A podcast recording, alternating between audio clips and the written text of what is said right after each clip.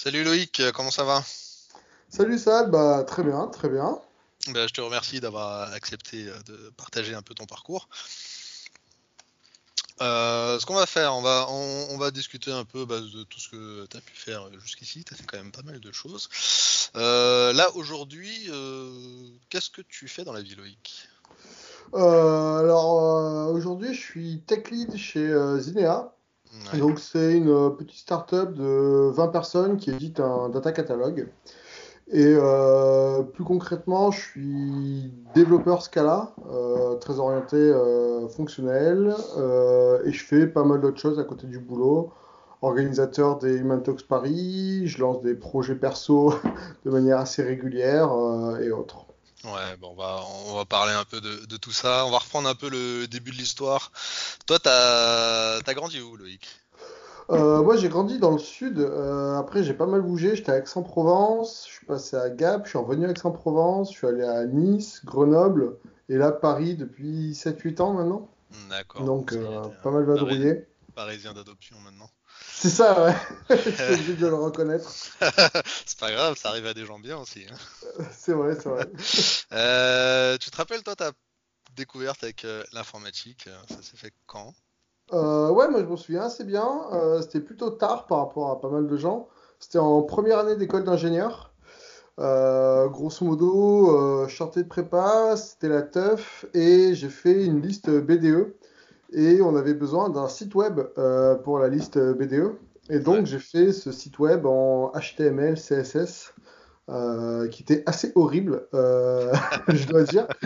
Mais c'était un peu mon, mon premier, euh, mon premier contact avec euh, le web et euh, l'informatique de manière générale. Ok.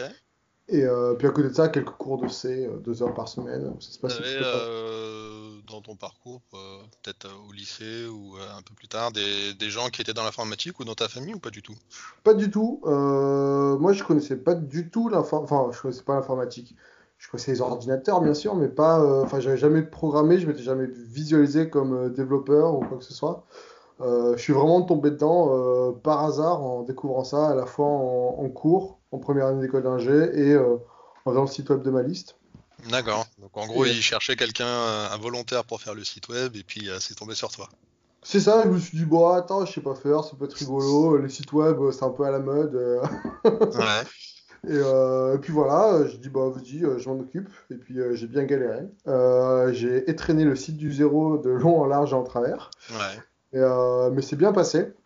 Euh, Et euh, parce que ton école d'ingé, c'était une école, c'était une formation euh, dans l'informatique ou c'était généraliste? Euh, alors, c'était pas une école d'informatique. En fait, j'ai fait euh, Felma, qui est grosso modo une école de. Alors, moi, j'ai fait la partie électronique. Donc, euh, à la base, je voulais faire des nanotechnologies. C'est pour ça que je suis allé là-bas. D'accord. c'est une des seules qui a, qui a une, qui a une salle blanche, tout ça. Ouais. Et puis euh, après, je me suis dit, ah, finalement, l'électronique, ça peut être pas mal. Et puis, ah, bah, finalement, l'informatique, ça peut être pas mal. Et euh, donc, j'ai complètement dévié. Euh, j'ai fini, grosso modo, dans le même groupe que l'NCMAG. Donc, j'ai fini à l'NCMAG en dernière année. Ah, Ok, Euh, parce que à la base, vu que tu étais dans les nanotechnologies, il n'y avait pas de cursus informatique euh, là-bas, t'as dû changer? non, non, pas du tout. En fait, euh, c'était une école qui avait trois pôles. Enfin, elles ont fusionné quand, quand je suis arrivé. C'était électronique, physique et, et énergie. Donc, euh, rien à voir du tout avec l'informatique. Et la chance, c'est que donc euh, l'INPG, c'est un groupe de six écoles qui, qui sont un peu ensemble. Et en dernière année, tu peux switcher d'école. Et donc, à l'intérieur, il y avait NCMAG euh, et j'en ai profité. Ok, donc tu as commencé par de la programmation web. Ouais, ouais, ouais. Ok.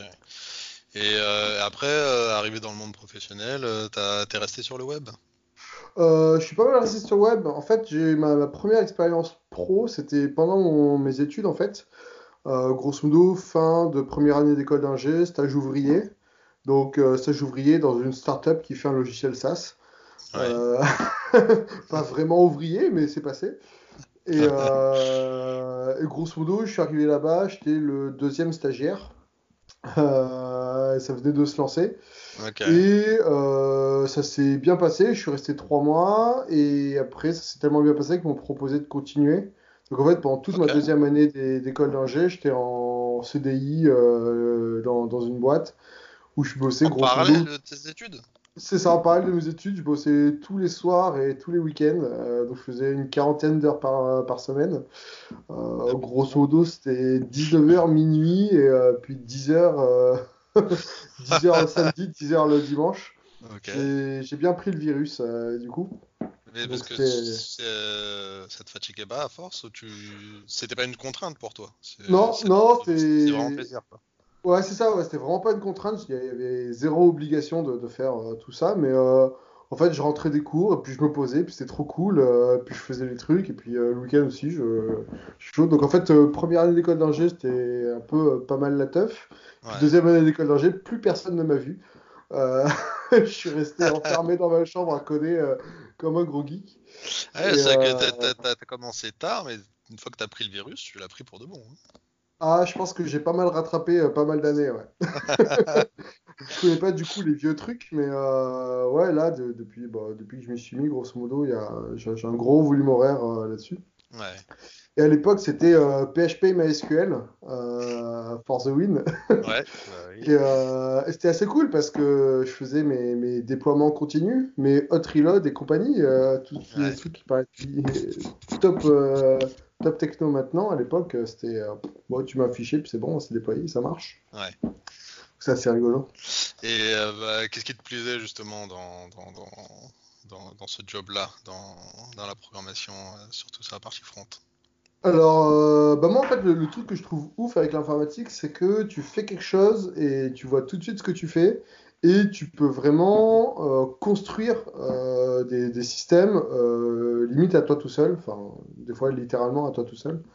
Et, donc, grosso modo, tu as une idée et tu la fais et, ça marche. Alors, ça prend un peu de temps en fonction de l'idée, mais, mais grosso modo, tu, tu vois les briques, qui, enfin, les, tu, tu construis et tu mets bah, une fonctionnalité là, une fonctionnalité euh, à gauche, à droite, et, euh, Ouais.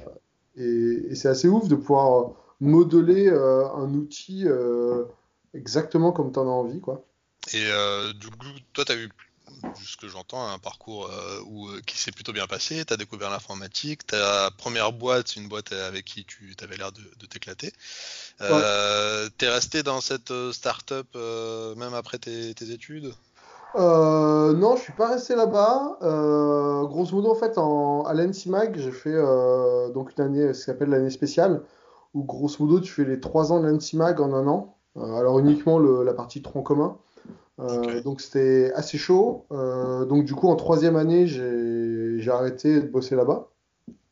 Euh, donc là-bas, j'ai dû bosser un an et demi, enfin grosso modo les deux étés et, et- et l'année de deuxième année. Et euh, j'aurais pu y retourner après euh, l'NCMAG, mais en fait, pour moi, c'était beaucoup trop lié à, à du jeu, euh, à euh, le petit projet, machin. En plus, euh, donc au fur et à mesure, on a eu de plus en plus de monde. Et donc j'étais le deuxième stagiaire, l'autre est resté juste le temps de son stage et est parti. Mais après, on a pas mal d'autres gens qui sont passés.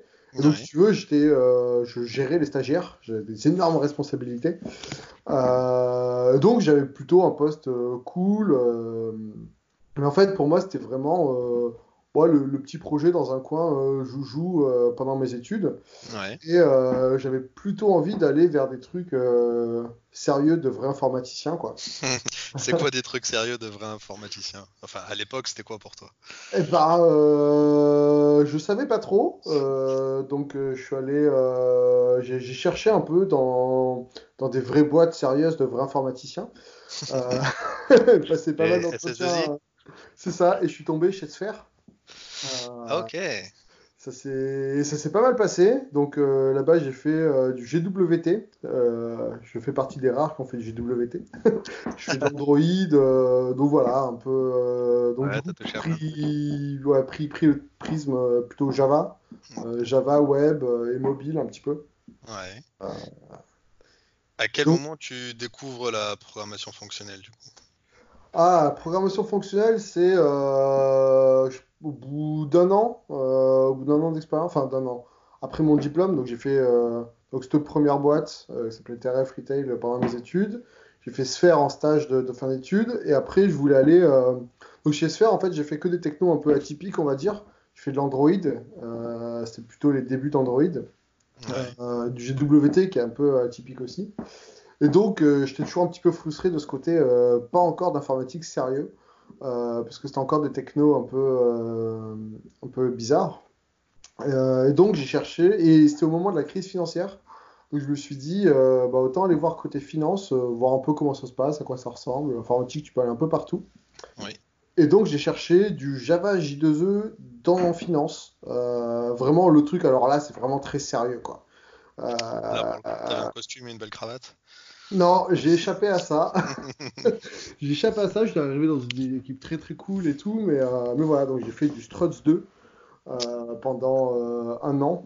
Ouais. Et au bout d'un an, je découvre Play Framework, donc qui était le 1 à l'époque, donc principalement Java, mais aussi orienté Scala. Ouais. Et je découvre Scala par ce biais-là. Et je découvre petit à petit la programmation fonctionnelle.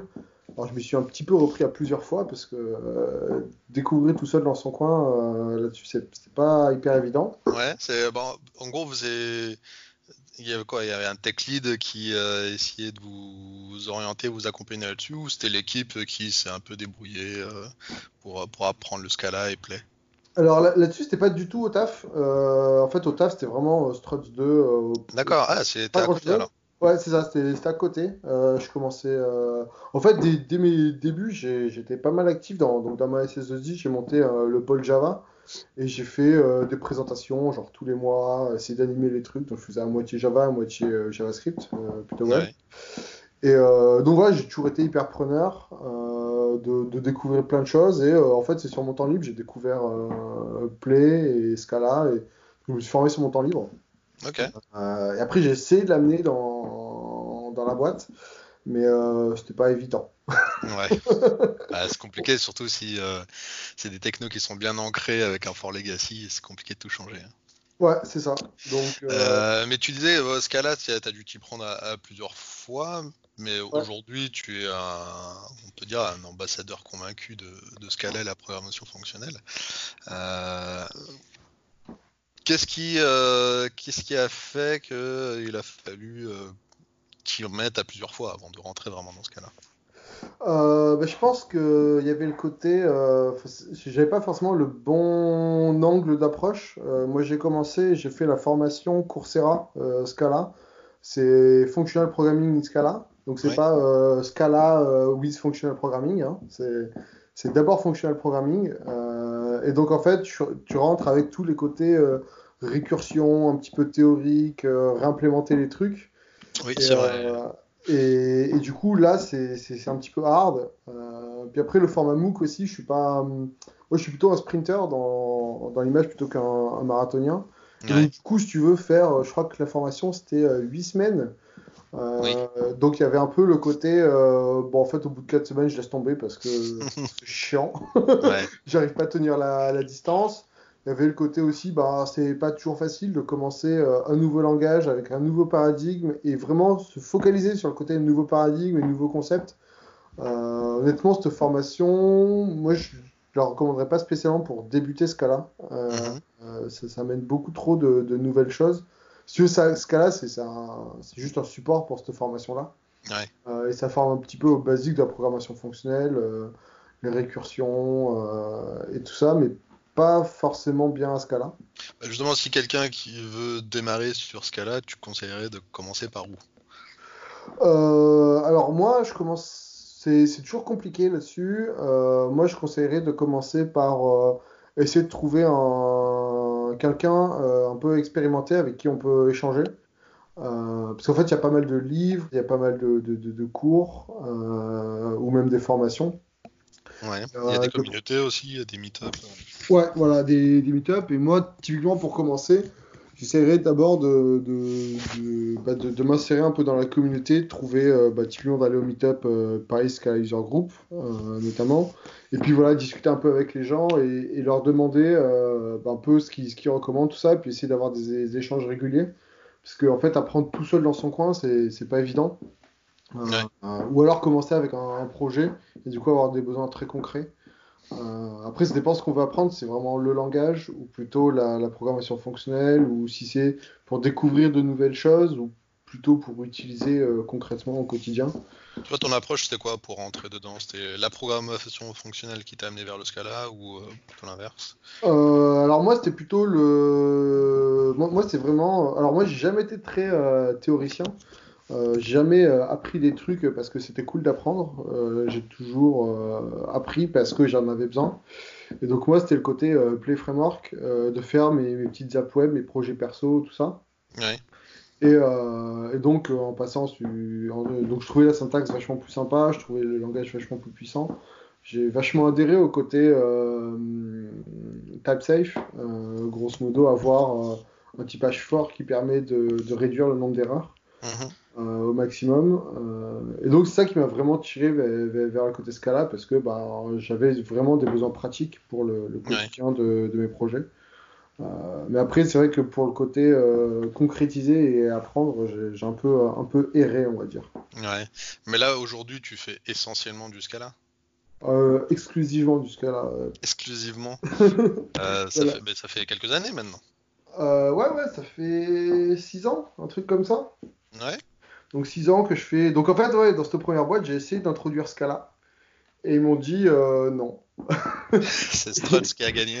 C'est ça. Et puis, en fait, surtout, il y a, y y un projet qui est arrivé où je devais coder en trois semaines une petite app en attendant qu'un autre gros projet puisse faire euh, la feature qu'on voulait. Et donc, du coup, on devait euh, killer ce- cette app euh, dans six mois, le temps que l'autre le fasse. Et du coup, j'ai dit, bah attendez, là, euh, je code tout seul pendant trois semaines, euh, un truc qui va être killé euh, dans six mois. euh, bah, laissez-moi le faire en Scala, et puis, puis au pire, j'y arrive pas, et puis on aura perdu trois semaines. Et, et puis de toute façon, je, je m'investirai à fond et tout ça. Et Ouais. ils ont fait non, non, non, non, non, merci. Donc, euh, donc du coup, j'ai dit bah euh, je vais pas faire de Scala du tout ici, donc je vais aller faire du Scala ailleurs. Euh, euh, et donc, euh, donc voilà, depuis ce moment-là, je fais, en tout cas côté back, exclusivement du Scala. Ouais. Et après, j'ai pas mal fait, euh, j'ai toujours été full stack un peu sur les projets, donc euh, pas mal d'Angular 1, un peu d'Angular 2, du React euh, côté front. jQuery aussi à l'époque avant. Ouais, t'as touché à, quand même à, à pas mal de technologies. C'est aussi euh, ce qui t'a permis de te lancer un certain nombre de projets. C'est ce que tu évoquais. Tu lances plein de petits projets à droite à gauche. On, on va parler un peu de ça, du coup, euh, Ouais. des, des- tes différentes expériences euh, entrepreneuriales, on peut le dire. Ouais. T'as lancé euh, deux projets principaux. Euh, un qui s'appelait Cookers et un qui s'appelait euh, Saloon. Tu peux rapidement en, en parler Ouais, euh, donc Cooker, c'est le premier que j'ai lancé. Euh, donc, euh, grosso modo, l'idée c'était de faire du self-scan dans les, dans la grande distribution sur mobile. Mhm. Donc l'idée c'est donc les petites scanettes qu'on peut prendre à l'entrée, scanner nos produits et passer en caisse prioritaire, c'est cool. Le problème c'est que dessus on n'a pas de personnalisation, on n'a pas de liste de courses, on peut pas préparer les, les choses à l'avance, on peut pas, on n'a pas les recettes. Enfin grosso modo c'est c'est un- une expérience un peu isolée. Mhm. Euh, et l'idée c'était de passer ça sur euh, dans une application mobile euh, pour avoir bah, du coup un, un suivi qui est entier de, de toute l'expérience de comment, enfin, préparation de la liste de courses, navigation en magasin, euh, paiement et puis recettes après et ainsi de suite. Et comment, comment est venue euh, l'idée et l'envie de lancer ces projets-là? Euh, très bonne question. Euh, je sais plus trop. Alors, ça- ça- la, la première boîte dans laquelle j'ai bossé, TRF Retail, c'est une boîte qui est dans le retail, du coup. Donc, je connaissais un petit peu ce, ce monde-là. Euh, et grosso modo, je, je- en fait, euh, enfin, j'ai pas démarré immédiatement euh, là-dessus. En fait, j'ai lancé Cookers quand j'étais à Coup d'État. Donc, Coup d'État, c'était la formation faite par euh, The Family pour les entrepreneurs, enfin, pour devenir Oui. entrepreneur, grosso modo. Donc, c'était pendant 5 mois, tous les samedis, toute la journée. Euh, donc, du coup, au début, je me suis un peu tâté sur plein de trucs, machin, et puis, puis genre, au bout d'un tiers de la formation, j'ai dit, bah attends, ça, ça, ça peut être cool. Et, euh, Ah, donc c'est, t'avais vraiment cette envie, toi, de, de, de créer des projets, de créer une, une structure, un produit. C'est pour ça que tu as fait cette formation de, Ouais. Ouais, c'est ça. Moi, le côté entre... Enfin, j'ai toujours été très euh, moteur, on va dire, de, de manière générale. Et, euh, et le côté entrepreneur de, bah, du coup, tu peux créer euh, bah, régler des problèmes qui, qui, comptent pour toi et, et, apporter une nouvelle solution qui n'existe pas. Je trouve ça hyper, hyper cool. Donc, donc c'est juste après être parti de, de, de chez Amundi dans la, la, boîte juste avant. Et donc, donc j'avais, j'ai négocié une rupture conventionnelle, j'ai eu mon chômage, et donc j'ai fait freelance. Et puis, finalement, en même temps que, que freelance, j'ai fait bah, cette formation en me disant bah, je vais découvrir quelque chose. Et puis petit à petit, ça m'a tiré euh, euh, vers ça. Quoi. Ok. Et euh, donc, tu as réussi à, à, monter un produit, donc tu as tout fait tout seul, tu étais le seul développeur dessus.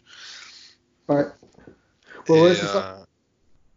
Ouais, et, et, du coup, voilà, tu as pu avoir des, des feedbacks, il n'y a pas eu j'imagine, le succès que tu espérais. Mais ça ne t'a pas découragé parce que tu as rebondi avec euh, un autre projet qui s'appelle euh, Saloon. C'est ça. Donc là, c'est euh, effectivement Cookers, donc ça dure à peu près un an. Donc c'est plutôt court pour monter une boîte, mais j'étais un peu épuisé à la fin. Euh, et donc du coup, Saloon, euh, c'était une application. Alors là, par contre, c'est, je, savais, je voulais vraiment résoudre un problème que j'avais au quotidien. C'était une application pour les conférences, euh, alors à, la base technique, pour grosso modo avoir le programme, donner du feedback aux, speakers. interagir plus facilement avec les autres attendus, avoir un chat, machin, enfin, un peu aider à socialiser un peu plus et à, rendre un peu plus interactif les, les, conférences. Ouais. Euh, donc voilà, l'idée partie de ça, le côté un peu, un peu networking, un peu euh, feedback, un peu euh, contact avec les, autres. Et donc voilà, on est, on est parti de ça. On s'est petit à petit rendu compte que finalement il y avait assez peu d'argent à se faire dans le milieu des conférences techniques, que la mhm. plupart elles étaient un peu en déj de thunes, tout ça. Donc c'est plus orienté côté salon pro ensuite. Euh, donc voilà, le, les différents salons pro. Et on s'est aussi rendu compte que c'était aussi en dèche de thunes. Euh, euh, vraiment. J'ai rencontré récemment, d'ailleurs, complètement par hasard, une personne qui était un de nos prospects. Bah, la boîte avait fait faillite. Tout simplement. ok. Donc, et, du coup, Saloon, ça, cette aventure avait duré combien de temps? Saloon, c'était 4 mois, grosso modo. Je pense qu'on aurait pu vraiment faire un truc cool. Enfin, le, le souci, c'est que mon, enfin, mon cofondateur a, enfin, enfin, était en train de monter un peu notre boîte à côté aussi, un peu en parallèle, et commençait à marcher bien, donc il a quitté l'aventure. Et euh, j'ai pas voulu continuer tout seul. Euh, donc, ouais, donc t'as préféré, euh, as préféré arrêter. Mais du coup, euh, de ces deux expériences-là, bah, quelles leçons est-ce que tu as, pu, as pu en tirer? Alors, pas mal de choses. Euh, c'est alors euh, assez difficile euh, à, à, tirer comme ça. Pour moi, ça, ça m'a amené. en fait, le, le, gros bénéfice que, que ça m'a amené, c'est d'avoir un peu une vision complète de, de, ce que peut être une entreprise et de penser vraiment la, la stratégie d'une entreprise entièrement. Pas juste être cantonné au rôle de, de dev, mais voilà, euh, bah dans les deux, du coup, je faisais un, un, petit peu tout. On était, euh, on était deux à chaque fois, mais. Euh, ouais, c'est vrai que quand on est dev, on n'a pas toujours l'occasion, surtout quand c'est des très grosses structures, de, de mettre la main côté métier et penser stratégie, etc. Là, quand tu montes un produit, c'est toi qui dois penser à tous les angles. Ouais, c'est ça, tu fais absolument tout, la stratégie, le plan d'investissement, le business plan, le marketing, la communication, euh, bon, le dev évidemment, parce qu'en général, quand tu es technique, l'autre il n'est pas forcément technique, euh, même si c'est pas toujours le cas. Et donc, donc avoir vraiment ce côté compréhension bah, du, de, de l'environnement concurrentiel, du marché, de comment se positionner, tout ça. Alors, je, je pense pas le, le, comprendre hyper bien, mais en tout cas, ça, ça donne vraiment une une conscience de, de, tous ces enjeux-là et, de, et des importances relatives qu'il peut y avoir entre, euh, et pas être uniquement centré sur le développement. Euh. Oui, donc euh, est-ce que ça t'a permis aussi de, de revoir peut-être un peu les priorités sur la partie tech? Parfois, les devs, on a tendance à vouloir faire le, le code parfait, etc. Mais les startups, il faut aller vite aussi, livrer et puis faire peut-être quelques concessions. Ouais, clairement. Euh, alors là-dessus, je suis, je suis, au fur et à mesure des années, je suis devenu de plus en plus extrémiste sur le côté euh, qualité de code. Mais euh, par contre, sur le côté, moi, j'ai plutôt vu le côté un peu dénigrement du marketing. de la part de pas mal de devs. Ce, que, ce, que, je trouve, alors ce que, ce que je comprends d'un côté, parce que c'est vrai que c'est un monde complètement différent. Euh, d'un côté, il y a besoin de beaucoup de rigueur, que, que, que ça marche, que ça soit solide, machin. D'un autre côté, c'est plus, euh, bah, tu, tu, lances des trucs en l'air, tu vois ce qui marche, euh, tu, tu démarres, t'arrêtes tout le temps. Enfin, il y a tout le temps plus dans, le mouvement que, forcément dans la construction pas à pas d'une solution robuste. Euh, du coup, tu peux avoir des, antagonismes un peu là-dessus, et, euh, ça, c'est intéressant d'avoir vu un peu les, deux côtés. Euh. Ouais, c'est vrai. Et bah, après ces deux expériences, ces deux premières tentatives, bah, il y a une troisième là qui est en cours qui s'appelle GoSpeak avec une approche euh, un peu différente. Est-ce que tu peux présenter un peu GoSpeak Ouais, alors GoSpeak c'est marrant parce que hein, sans, que ce soit trop euh, pensé euh, à l'origine, je, je me rends compte un petit peu à, après coup, c'est limite une V2 de, de Saloon en fait. Oui, j'ai un peu l'impression. Hein.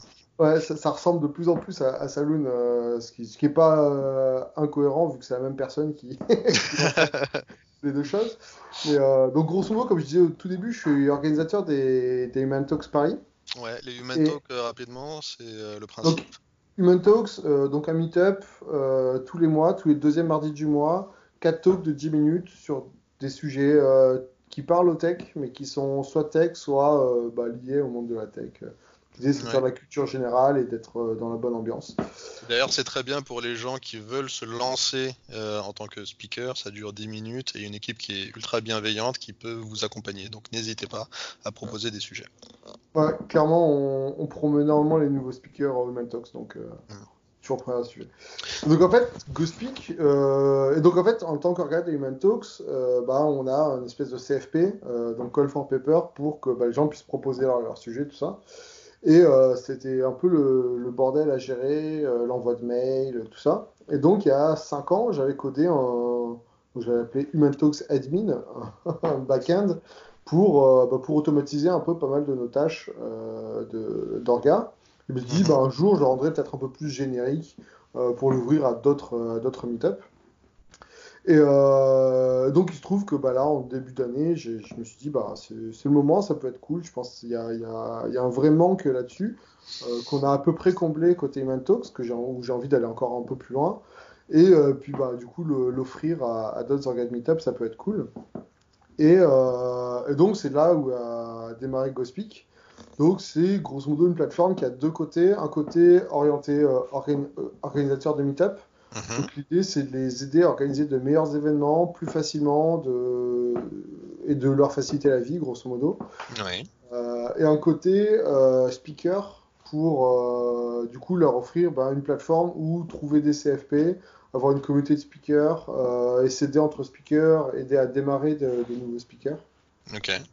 Ça c'est plutôt moyen terme cette, cette deuxième partie là parce que la partie communautaire est un peu plus longue à mettre en place. Mais, euh, mais, voilà, grosso modo, l'idée de GoSpeak, c'est de, c'est faire un, un, site complémentaire à Meetup pour euh, aider les organisateurs à, dans, dans leur tâche quotidienne. Donc là, aujourd'hui, si on va sur les Human Talk Paris, c'est GoSpeak euh, qui permet de soumettre des sujets. C'est ça, voilà, typiquement pour soumettre des sujets au Human Talks Paris, bah, ça pourrait intéresser euh, certaines Sur la stack technique de GoSpeak, du coup bah, Scala, sans surprise. Donc du coup, stack technique, grosso modo, côté back, euh, c'est euh, Scala, Play 2, euh, Doobie, Cats, voilà, grosso modo, donc Scala, Functional Programming. Ouais. et côté front, en fait, j'ai pris le parti de faire du server-side rendering, donc grosso modo, c'est template play, tout simplement ouais. avec euh, du bootstrap euh, pour la partie admin et un thème euh, et un thème thème forest pour, pour la partie publique. Vous l'hébergez où? Hébergé sur Heroku okay. pour l'instant. On, réfléchit à changer. Mais, mais voilà, grosso modo, c'est une app play simple. Ok. Et c'est open source aussi, ça faut le dire. Ouais, c'est complètement open source. Euh, J'organise des, euh, des, sessions de mob programming, donc on code à plusieurs euh, ensemble. toutes les deux semaines à peu près. Alors comment ça t'est venu déjà de, de, se dire cette fois-ci je vais faire le projet Les autres projets n'étaient pas open source, non? Les autres projets étaient open source, je crois, mais plus par comme ça c'est gratuit sur GitHub. Euh, et puis de toute façon, c'est tellement petit que personne n'y a regardé. Euh, donc les autres, les autres étaient un peu open source euh, parce que c'est un peu plus pratique et t'as plein de trucs gratos quand tu fais de l'open source. mais je me disais que si ça marchait, peut-être que fermer les sources après coup. Mais là, là en l'occurrence, tu communiques vachement sur le fait que c'est open source, qu'il y a des appels à contributions qui sont bienvenues. Et aussi ce que tu évoquais, l'organisation euh, d'une communauté. En gros, tu essayes de, monter, de fédérer une communauté autour de ce projet-là. Euh, et notamment par l'organisation des sessions de mob programming, c'est ça? Ouais, c'est ça. Donc là, c'est un projet qui est aujourd'hui open source, qui le restera euh, toujours. pour le coup, là, c'est un vrai parti pris fort. et donc l'idée c'est de, faire un projet un peu communautaire là-dessus et donc de faire euh, venir euh, coder des bah, différentes personnes. Euh, en plus, j'ai essayé de faire bien les choses, donc ça peut être Enfin, là, il y a plusieurs personnes qui sont venues coder parce que bah, voilà, ça permettait de sortir du code legacy de leur application du quotidien. Mhm. Donc, essayer de, voilà, c'est un projet open source, ou, en tout cas, j'ai essayé de faire bien les choses sans dire qu'il est parfait là-dessus. On essaie de garder une bonne qualité. Est-ce que ça peut être un bon moyen de rentrer dans du Scala pour quelqu'un qui veut connaître Scala? Euh, alors oui, notamment de venir aux, sessions de mode programming, ça peut être un bon moyen. Euh, commencer tout seul à télécharger le projet et à regarder, ça peut être un poil complexe parce que bah, il y a du CAS euh, avec des IO et du Doobie et, et enfin et, tout Play Framework et tout ça enfin ça peut faire beaucoup à apprendre. Enfin typiquement quelqu'un qui connaît pas du tout Scala ou Play euh, mhm. télécharger le projet regarder dedans il risque d'être un peu perdu. Euh, c'était ça l'approche des, des, sessions de mob programming de euh, rendre ça plus accessible et plus compréhensible par tout le monde. Ouais il y a alors pour le mob programming il y a, y a, pas mal d'objectifs. Il y en a qui sont purement égoïstes de ma part pour avoir un peu de, de feedback en fait sur ce que je fais parce qu'aujourd'hui je suis le principal contributeur. Euh, et du coup, ben, je réfléchis tout seul dans ma tête et c'est cool, mais, euh, mais juste avoir du feedback de quelqu'un qui connaît pas le code et qui découvre le code et qui dit ben, en fait ça je comprends pas, ça je comprends pas, ça c'est pas clair, euh, ça et du coup améliorer le code, la lisibilité du code et là-dessus. Donc moi, moi c'était un peu mon, mon premier but là-dessus. Et après, dans, dans, le but de construire un peu une communauté, d'avoir un projet un peu plus un peu plus large que juste une personne et que des mainteneurs un peu plus que juste une personne aussi. Euh, ben voilà, accoutumer les gens à ce projet euh, pour qu'ils puissent ben voilà, contribuer un petit peu, prendre, prendre en main la, chose. Et puis après, l'objectif quand même euh, principal souvent, c'est de passer du bon temps avec des, des, des gens, des gens cool. c'est vrai. donc voilà. Et du coup, les sessions de mob programming, elles sont organisées à quelle fréquence? Euh, donc là, c'est euh, aujourd'hui toutes les deux semaines. Euh, donc il y en a une demain soir. voilà, mais voilà. En fonction de l'heure à laquelle vous écoutez ce podcast, renseignez-vous d'abord auprès de Loïc. Ça se trouve, c'est déjà passé. ça, effectivement. mais de toute façon, voilà, il y en a un peu toutes les deux semaines. Donc, il y a, y a un groupe sur Ghostpeak pour organiser ça. Donc, si vous voulez aller sur Ghostpeak.io pour, pour rejoindre le groupe et être au courant des nouvelles sessions, Ouais. Ça avec plaisir. Et euh, du coup, comment est-ce que vous choisissez les features à mettre en place, euh, les, euh, les évolutions, comment ça se passe? C'est quoi l'objectif, la, la cible où tu dirais, ok, là je suis satisfait de GhostPeak Ah, tu, tu parles du, du, projet, de là où on va aller, tout ça? Ouais, globalement. c'est jamais fini. Il y a, tous les jours, je pense à 800 features supplémentaires et j'en ai pour 5 ans à, à, être un minimum satisfait. Donc, euh, donc non, là, y a, y a, c'est un projet sans fin. Euh, en revanche, euh, là, on commence à voir. Euh, on a eu hier notre premier groupe euh, sur Ghostpeak qui, qui, organise des choses qui n'est pas de moi. on a deux aujourd'hui. Il y a Layman Talks et, et Ghostpeak Contributor. Et là, on a eu un troisième. Et, euh, et je pense qu'en janvier, on commencera à en avoir un petit peu plus. Euh, L'avantage, c'est que je connais pas mal de gens. Donc, euh, c'est un peu plus facile pour onboarder les gens. Mais l'idée, enfin, moi, moi le, vrai truc qui, qui, qui, me ferait vraiment kiffer, c'est de d'aider plein de gens qui sont pas speakers à devenir speakers. Donc ça, c'est pas tant en termes de feature que, en termes de, C'est de plus construction de de l'accompagnement. euh, parce que ça, t'en vois beaucoup euh, des speakers débutants, euh, notamment avec les Human Talks. Ouais. Et t'aimerais faire un peu plus de, de coaching dans ce sens-là?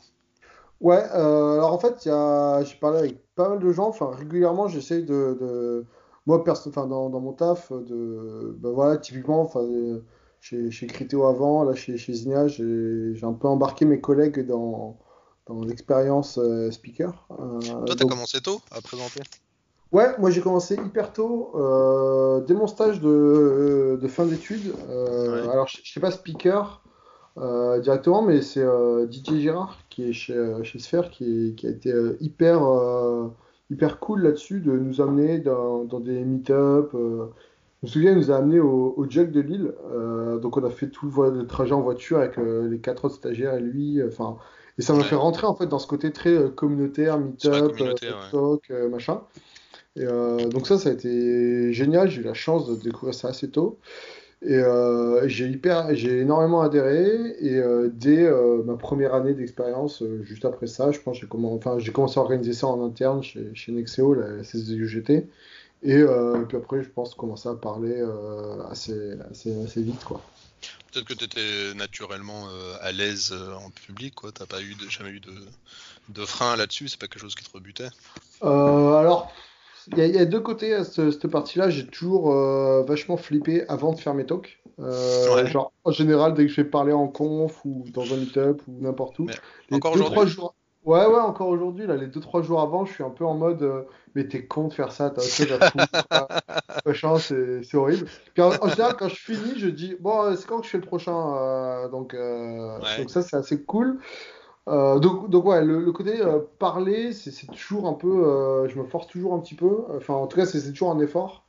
En revanche, j'ai jamais trop eu ce qui freine beaucoup de speakers, c'est le syndrome de l'imposteur euh, et le côté de je connais rien, les gens vont pas savoir. Ouais, c'est le Euh, fameux, il y a euh, forcément quelqu'un qui en sait plus que moi dans la salle, donc pourquoi est-ce que moi j'irais, quoi? Ouais, c'est ça. Et grosso modo, je laisse les autres parler à ma place. Mhm. Moi, j'ai toujours eu une approche un peu inverse de genre, bah, s'ils veulent pas m'écouter, ils ont qu'à pas venir. Vrai.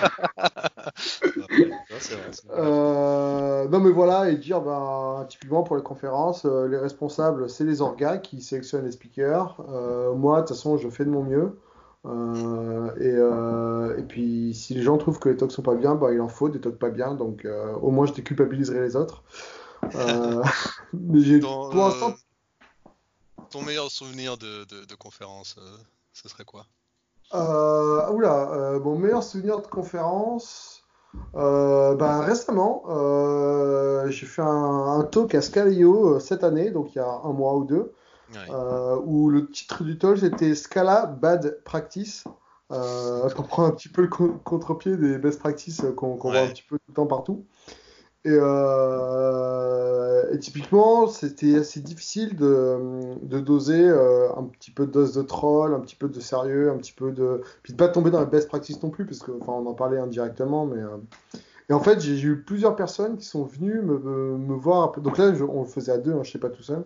Ouais. Mais euh, il y a eu plusieurs personnes qui sont venues me voir après le talk pour me dire que bah, c'était super cool. Et, et notamment des gens. Donc ça, j'avais déjà un petit peu eu en général. C'est sympa quand on est speaker. Sou- Souvent une ou deux personnes qui viennent te voir. Mais j'ai aussi des gens qui n'avaient pas vu mon talk et qui m'ont dit j'ai entendu parler de ton talk, il avait l'air trop bien. Et Ouais. je suis là, bah, Bon, j'ai dû toucher un petit truc. euh, et en fait, ce côté euh, feedback hyper positif du talk, Ouais, c'est hyper grisant, c'est hyper intéressant. Et euh, c'est un des trucs que j'aimerais bien mettre en place dans GoSpeak. Le Ouais. côté un peu plus de feedback, parce que très souvent, on a tous un avis sur le talk. euh, et en fait, très souvent, on le dit pas du tout. Euh, et c'est très naturel, c'est très humain, mais euh, Ouais. essayer d'encourager un peu plus ça, ça, ça peut être un peu plus sympa pour les speakers. Ouais, ouais, c'est vrai. Et bah, qu'est-ce que tu pourrais dire à quelqu'un qui aimerait devenir speaker mais qui ose pas encore? Par où commencer? Euh, alors pour moi, je trouve, là, là, je l'ai fait, euh, bah, c'est ce que j'ai fait à Skyo. Grosso modo, on a fait, on a fait le talk à deux. Euh, donc euh, Bad, fait avec Badr? avec Badr, ouais, qui est, qui est un de mes collègues chez, chez Cinéa. Et Lui, donc il lui, était ça- déjà speaker confirmé ou non, non, non, lui, justement, c'est son premier talk. Ah, donc premier tu talk en tu un peu mentoré là-dessus, là-dessus. hein. Ouais, c'est ça, bah, c'est moi qui, en interne chez Zinea, j'ai fait bon, qui c'est qui veut faire un talk là-dessus, euh, machin, il fait ouais, moi peut-être, je réfléchis, je fais ouais, vas-y, viens. euh, Tu l'as pas et euh... non, mais c'est ça, avait plus trop le choix. Et, euh... et c'est vrai que c'est pas. Et puis en plus, du coup, son premier talk c'était Scalio, donc il avait un peu la pression. Même si c'est pas une énorme ok. conf. Euh, mais du coup, pour moi, ouais, pour commencer en tant que speaker, il y aurait deux manières. C'est euh, déjà aller parler à des speakers, à la fin, le- aller voir des speakers qui parlent, et puis à la fin du talk, aller les voir, discuter avec eux, de comment ça s'est passé. Euh, en général, les, speakers sont plutôt prêts à partager leur expérience, et éventuellement trouver un speaker avec qui faire un talk à deux. Moi, c'est ce que je commence à proposer de plus en plus à des, nouveaux speakers, de, de faire un talk avec moi. Mhm. Euh, ou alors après de trouver des petits formats euh, sans trop de risques. Donc moi j'ai pas mal commencé en interne de ma SS2I. Euh, donc on était, je sais pas, je galérais à ramener 5 personnes et je parlais sur des sujets que- qui étaient hyper basiques. hein. J'ai parlé de d'héritage, de classe abstraite, de singleton, de factory. Ouais, d'accord, t'as repris les bases. C'est ça, mais finalement bah tout le monde les a pas et puis présenter et puis donc voilà, on peut avoir des endroits safe. Donc, typiquement en interne de sa boîte ou de son équipe quand on a un climat de confiance Mhm. ou, euh, ou au Human Talks, ou, ou à d'autres. Il y a, a d'autres meet-up qui. Il y en a pas mal qui se montent euh, en ce moment. J'ai plus les noms en tête, mais j'ai vu qu'il y avait pas mal de, de trucs comme ça pour un peu encourager les speakers. J'ai l'impression que c'est à la mode cette année, Mhm. euh, ce qui est très très bien. Ouais. Euh, donc ça. Après, une technique aussi, c'est si tu fais des talks en interne euh, dans ta boîte, c'est de parler des sujets que les gens connaissent pas du tout. Euh, typiquement, si tu fais du Java J2E avec Oracle, parler de MongoDB. Euh, là, tu es à peu près sûr que personne connaît rien, euh, donc tu peux raconter ce que tu veux, on ne viendra pas t'emmerder. Ouais. Moi, typiquement, dans, dans une boîte Java J2E, je parlais beaucoup de, de JavaScript, donc les gens faisaient pas du tout de JavaScript. Euh, donc du coup, tu prends vachement moins de risques, euh, tu as, vachement moins peur de te faire contredire ou de dire des bêtises, ça, ça- ça passe un peu mieux. Oui, c'est un aussi euh, un, un- sujet qui, qui peut freiner des, des gens, c'est euh, d'imaginer les questions-réponses à la fin et que ça se passe mal, qu'il y quelqu'un qui te trash, qui te dit c'est pas ça du tout. Donc, Ouais, ouais, ouais. En vrai, ça arrive jamais. en vrai, en vrai, ça arrive jamais. hein. C'est, euh, les gens sont généralement bienveillants et s'il y a un troll dans la salle, bah, le public le bloque assez vite aussi. Ouais, ouais, en, vrai, c'est c'est une énorme peur des speakers, mais, mais qui arrive euh, jamais. Enfin, moi, enfin, j'ai peut-être dû le voir une fois ou deux, et en général, t'as des gens qui venaient expliquer aux, aux trolls que c'était pas bien. Et, et en général, t'as, t'as plus euh, de, de- de la pitié pour le speaker et de l'empathie pour lui que, que vraiment dire, ah, bah, il connaît vraiment rien. Je trouve les conftech sont généralement euh, assez biinveillantes. hein. Ouais. Moi, moi, j'ai plus vu l'inverse, des, des gens qui essayent de faire les malins en posant des questions et, et- et qui posent des questions complètement à côté de la plaque. Euh, Donc, euh, mais non, euh, je trouve qu'effectivement, euh, faire des sujets peut-être un peu à part de ce que connaît l'audience, c'est un peu, ça enlève un peu cette peur-là. Oui, parce qu'il y, a- il y a plusieurs choses. C'est se lancer, trouver un sujet, trouver le bon angle et puis trouver le bon rythme, parce qu'il y a le facteur Ouais. temps à respecter aussi. Après, dans, dans les sujets qui marchent très très bien et qui sont difficilement contestables, c'est tous les retours d'expérience. Euh, Dire, bah voilà, moi j'ai fait ça, ça s'est passé comme ça, euh, personne ne te dira t'as tort. Euh, et puis du coup, en général, on connaît assez bien parce qu'on vient de le, vi- le vivre. Euh, donc moi, dans les talks que je trouve un peu facile à faire et moins risqué, c'est le côté retour de, pur retour d'expérience. Genre, bah, on fait ça, ça, ça et ça, voilà, c'est fini. Et le côté pure euh, présentation technique de genre, grosso modo, c'est une lecture de doc. En, en mode caricaturé, mais voilà, tu veux faire l'authentification avec Play Framework, et ben tu prends celle libre, tu fais ça, tu fais ça, tu fais ça, tu fais ça, tu fais ça, et puis voilà.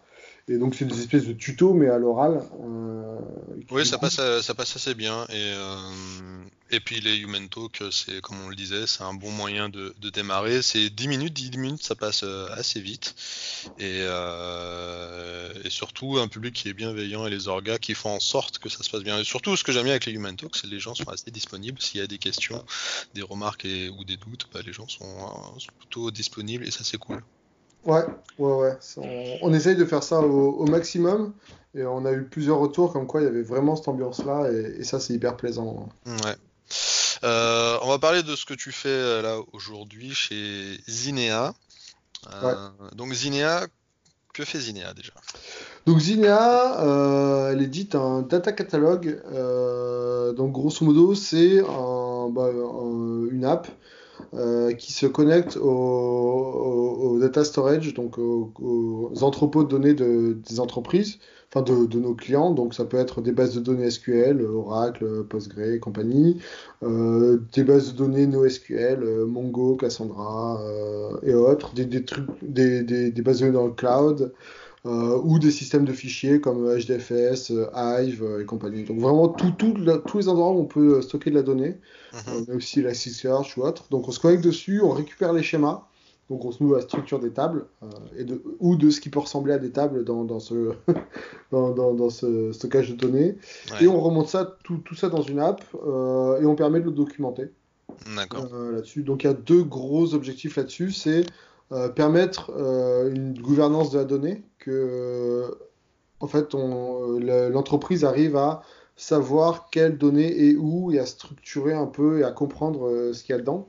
Mhm. Et un objectif un peu, un peu plus de, productivité des équipes tech. alors plus ou moins, ça peut aller du data scientist, data ingénieur, l'ingénieur, l'analyste, euh, le, simple euh, analyse fonctionnelle, c'est faire des, requêtes SQL euh, mhm. pour ben, savoir où sont les données, comment les utiliser et trouver les données qui correspondent à, ce, dont il a besoin.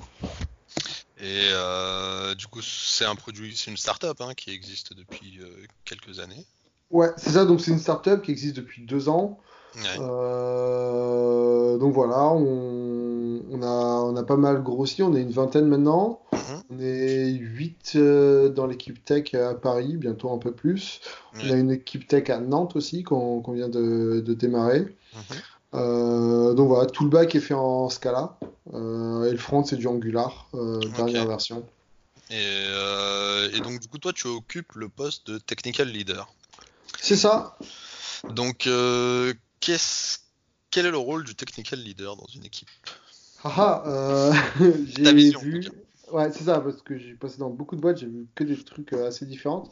Euh, bah pour moi, le, le, but du technical leader, c'est euh, bah, d'aider l'équipe à ce qu'elle réussisse de, de, manière aussi large que ça. Donc ça passe bien sûr par des choses très très opérationnelles et très concrètes au quotidien, comme bah, dès qu'il y a un petit problème qui survient, qu'il soit euh, technique, personnel ou autre, euh, bah, l'adresser au plus tôt possible pour qu'il ne grossisse pas et puis, puis le régler et que ça avance. Euh, alors moi du coup, j'ai une très forte composante technique, donc du coup je fais aussi le, lead un peu technique. Donc proposer des architectures, discuter de, de, choix techniques, proposer, voilà, challenger ce qu'il y a. Donc euh, tout, ce, ce technique qui est pour moi pas obligatoire, mais bon, quand on a quelqu'un qui, est capable de faire... Euh, l'animation technique euh, de l'équipe. Ça, voilà. le côté monter en compétences. donc voilà, moi, moi j'ai mis en place pas mal de choses. On a fait des sessions de mob programming, on regarde des vidéos de talk le midi, on fait des BBL de temps en temps, on fait des ateliers techniques, nous on se présente entre nous des trucs. donc voilà, histoire de, garder un peu cette flamme active. Euh, et après, bien sûr, bah, tu as tout le côté productivité de l'équipe. C'est-à-dire que bah, tu n'es pas là juste pour te faire plaisir, tu es là pour produire de la valeur. Donc organiser l'équipe euh, pour, pour, délivrer de la, valeur. Mais euh, ce que tu disais, est-ce que tu as un, fort background technique, tu t'intéresses vraiment beaucoup à ça, tu développes, tu es vraiment développeur? Quand tu es technical leader, bah, ça va inclure une part de coaching, d'accompagnement, d'organisation, etc. Donc, euh, est-ce que tu t'es retrouvé en position de faire un arbitrage entre coder ou organiser, manager, etc. Euh, bah alors, cet arbitrage, je l'ai tous les jours. Euh, parce que, Comment bah, tu le vis quand, quand tu as une, forte appétence pour le code et de parfois lever les mains du clavier? Ouais, bah, bah, Là, clairement, en ce moment, on va dire que je code une heure ou deux par jour grand max. Donc euh, je fais beaucoup moins de code chez Zinea. Heureusement que j'ai Gospeak. Euh... Mais euh, c'est vrai qu'il y a. Alors pour l'instant, je suis lead depuis 3-4 euh, mois. Donc c'est assez récent. Il n'y a, pas beaucoup de, de, de, recul là-dessus. Mais je pense que c'est un peu par phase aussi. et des phases où bah, du coup l'équipe est est beaucoup plus cadré, ça roule, il n'y a pas grand chose à faire en termes de management ou de, ou de gestion de problèmes ou de gestion de, de discussion à l'extérieur parce que bah, c'est hyper cadré. Je pense que là, il y aura des phases où je pourrais pas mal plus coder.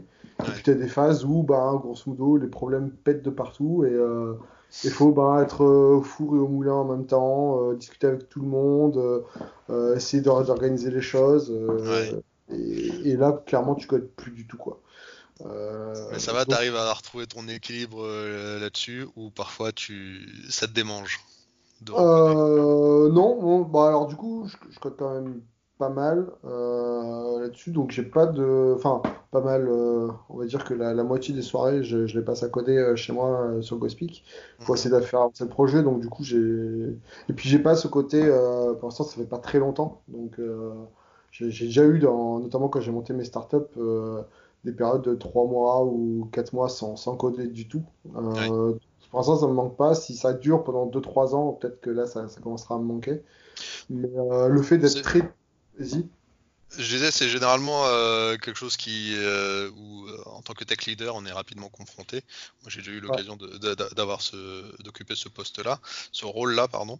Et bah, parfois, il faut aussi accepter que euh, y a une équipe aussi qui est là, qui, peut, qui est très compétente, qui, qui, qui, doit développer, et que nous, on peut pas être sur tous les fronts, et que parfois, il y a quelqu'un qui, qui, doit avoir ce rôle euh, d'accompagnement, de, de, faire le lien avec les autres euh, entités de, de, la boîte. Et ça, ça veut dire aussi lever les mains du clavier. Donc au début, je sais pas si toi ça te fait ça, mais moi ça me faisait ça. C'est je culpabilisais de pas coder assez. Puis au final, ça fait partie du job, quoi, je pense que quand tu es technical leader, euh, bah, tu acceptes aussi ces responsabilités qui sont, euh, qui sont de faire autre chose que du code. Ouais, bah, alors là, clairement, là où j'ai vraiment beaucoup de mal, c'est euh, c'est en délit de dire bah, j'ai rien fait aujourd'hui, enfin, j'ai pas fait de code aujourd'hui. Donc là, je culpabilise vachement. Mais sinon, en vrai, c'est pas au quotidien pour l'instant, c'est pas, c'est pas hyper gênant parce que finalement, tu fais pas de code, mais tu résous plein de problèmes euh, et tu es très occupé et, tu sens que tu apportes de la valeur. Euh, et, après, moi, je suis aussi beaucoup dans. Euh, alors, du coup, vu que je maîtrise quand même pas mal le, côté technique, venir aider les membres de l'équipe. Donc, ça, c'est un truc que j'aimerais bien minimiser à l'avenir. Parce que bah, ça fait un peu le point central qui, qui, qui conseille tout le monde. C'est pas terrible, je pense. Euh, après, là, ça passe parce que euh, ce que tu mets en place, les, le coaching, l'accompagnement, vers la montée en compétences, les différents ateliers, etc. C'est justement pour que petit à petit, ils arrivent à, être autonomes. Clairement. Mais c'est vrai qu'aujourd'hui, voilà, je suis beaucoup dans le. Euh, bah, je vais aider à débugger un truc à droite, répondre à une question à gauche, machin. Euh, et donc ça, effectivement, euh, je pense que c'est bien d'être de, moins, euh, moins sollicité. Déjà, ça te fait moins d'interruptions. Et puis ça fait que les autres sont un peu plus indépendants, un peu plus honneurs de, de, leur sujet. Ouais, travailler pour qu'on n'ait plus besoin de toi. Exactement. et puis après, partir en vacances. c'est ça. ok, donc là, c'est la première fois que tu occupes le poste de technical leader, officiellement en tout cas. Officiellement, ouais, c'est ça. J'ai toujours été très. Euh...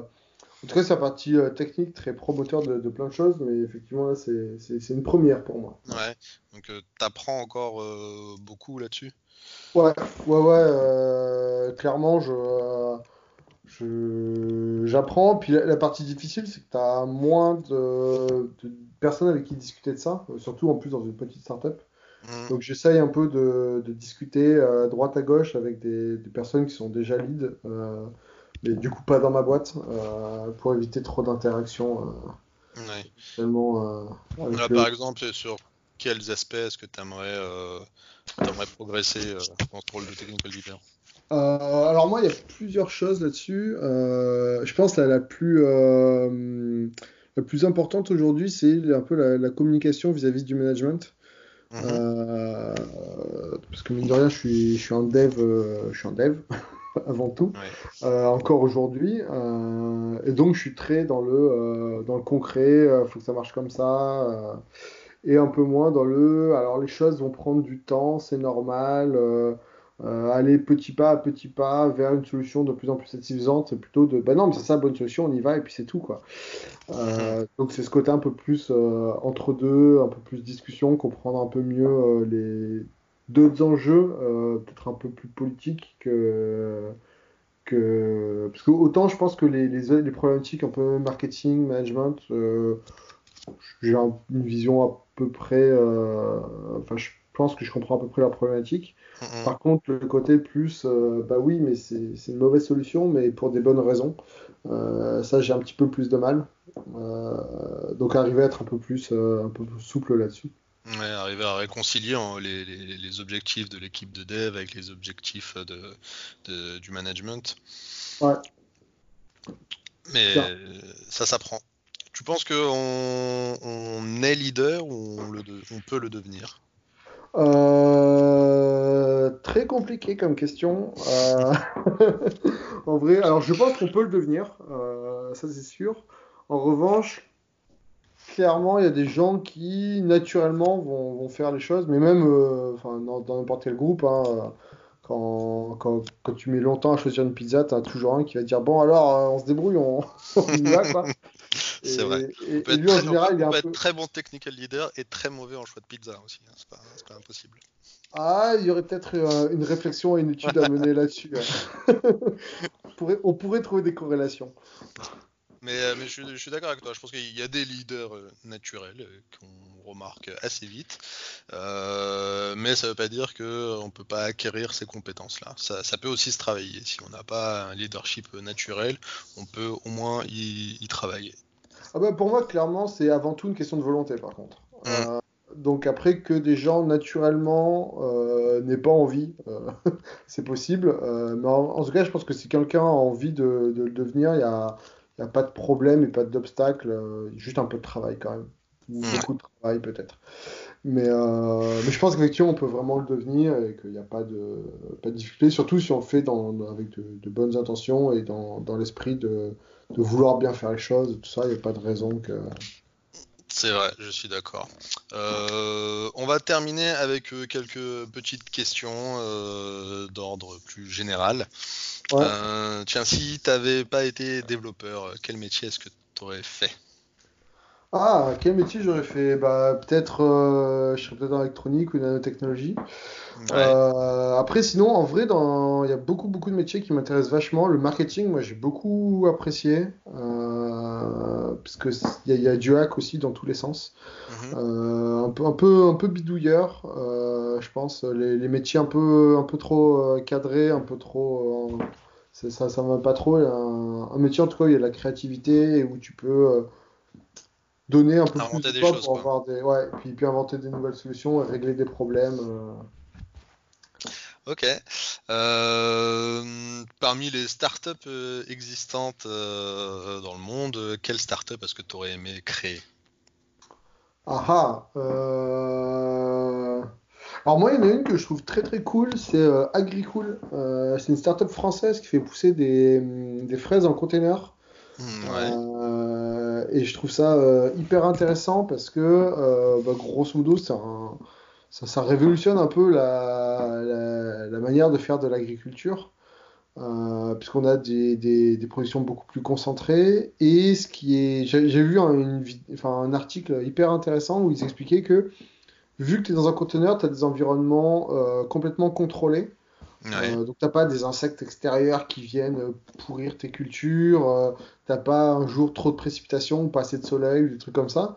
Et donc en fait, de manière, euh, tu peux faire, donc tu peux faire pousser tes fruits euh, dans les meilleures conditions en mettant bah, le moins de, euh, de, pesticides ou de ou de ou, ou d'ajouts euh, là-dessus. Donc c'est là où tu peux obtenir des, des, produits de très très bonne qualité en très okay. grande concentration. Et euh, je trouve ça Agricool, c'est français, Agricool comme Ouais, ouais, ouais c'est une start-up française qui est sur Paris. Euh, c'est assez, assez intéressant à suivre. Je suis un peu le. Ok. Intéressant, je connaissais pas. Euh, Est-ce que tu as une euh, conférence que tu as vue et qui t'a marqué et que tu pourrais recommander? Un, un, talk ou une un talk, conférence? Un talk. Euh, alors moi je recommande toutes les conférences d'Arnaud Lemaire. Euh, absolument. euh, non, moi, les, ouais, les, celles qui m'ont le plus marqué, c'est celles de, notamment de, de design, euh, domain-driven design, euh, ou même event sourcing ou autre. Moi, je suis assez sensible à ça. de manière générale, ouais, j'apprécie énormément les, les conférences d'Arnaud Lemaire, notamment sur la partie agilité. Il en a fait une, je crois, qui s'appelle Reboot Agile. c'est assez sympa. Euh, après, il y a Quentin Adam aussi qui en a fait quelques-unes d'assez cool euh, sur euh, euh, comment les, euh, les comptables ont, ont niqué euh, l'IT. Euh, elle m'a bien fait marrer. Euh, et, et- et en tout cas, elle donne pas mal à réfléchir aussi. Euh, Ouais. donc ça, c'est assez sympa. J'ai plus voilà, des, des conférences euh, sur le- les systèmes que, que des trucs plus techniques.